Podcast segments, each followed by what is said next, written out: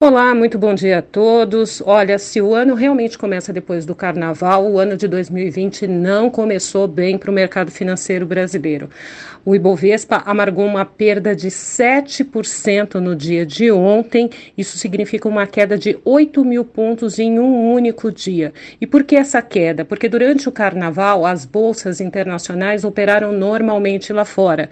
E elas caíram o equivalente a esses 7% que a Bovespa ajustou no pregão de ontem. Então, foram 8 mil pontos de perda só no índice Bovespa no pregão dessa quarta-feira de cinzas. Lembrando que o pregão até começou mais tarde, começou uma hora da tarde. Ou seja, se o pregão fosse um pregão normal, poderia até termos visto uma perda mais expressiva do índice Bovespa.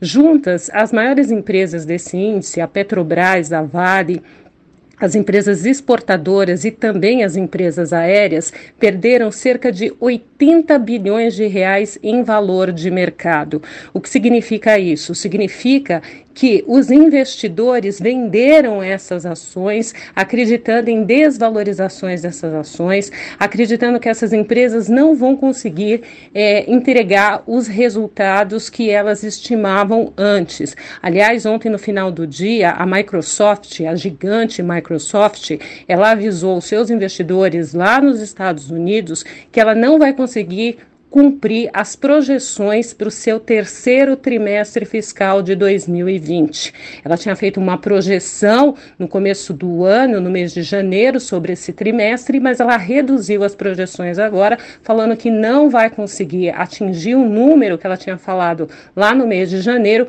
por conta do coronavírus. E foi por conta do coronavírus que tivemos aí esse, essa quarta-feira de cinzas é, muito feia, muito escura aqui no mercado é, financeiro brasileiro e também pelo mundo afora, né? Apesar de um pouquinho de recuperação das bolsas internacionais nessa quarta-feira, elas não recuperaram toda a perda acumulada na segunda e na terça-feira por conta aí do recrudescimento é, da questão do coronavírus. E aqui no Brasil a gente teve o primeiro caso confirmado, o primeiro caso confirmado em São Paulo, o que acabou acentuando também as perdas no mercado financeiro. O dólar chegou a bater, chegou a encostar nos 4,45, mas fechou a R$ 4,44. O Banco Central ainda tentou fazer uma intervenção é, logo no começo dos negócios, que começou, como eu disse, a uma hora da tarde, mas não surtiu muito efeito, não. Não tinha é, tanta procura, tanta demanda assim por esses dólares do Banco Central.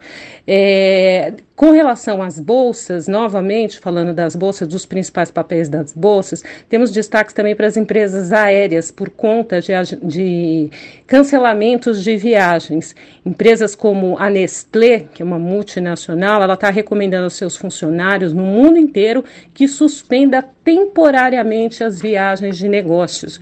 Ou seja, isso vai afetar bastante os resultados das empresas aéreas pelo mundo afora nesse primeiro trimestre do ano.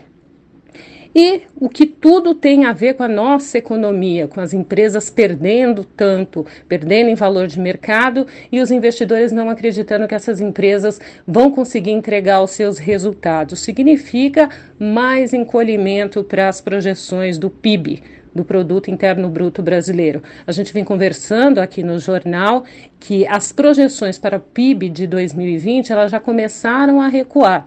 Elas começaram o ano em 2,5%.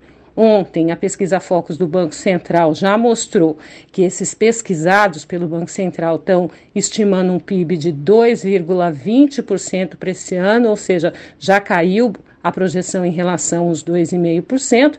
E no meio da tarde a gente teve uma notícia importante de fontes da nossa repórter de Brasília, Adriana Fernandes, dizendo que o governo já considera rever a estimativa do PIB para esse ano. A estimativa do governo até agora é de que a economia cresça 2,4%, mas existe aí sim uma expectativa agora de que haja uma revisão também por parte do governo brasileiro dessa estimativa alternativa para o crescimento da economia. E mais uma vez aí, a componente principal para essa revisão é a questão do coronavírus. E essa revisão que o governo é, estima fazer, ela deve acontecer nas próximas semanas. Os bancos de investimento, algumas corretoras, alguns analistas já falam em PIB menor de que 2% para esse ano de 2020. Vamos acompanhar.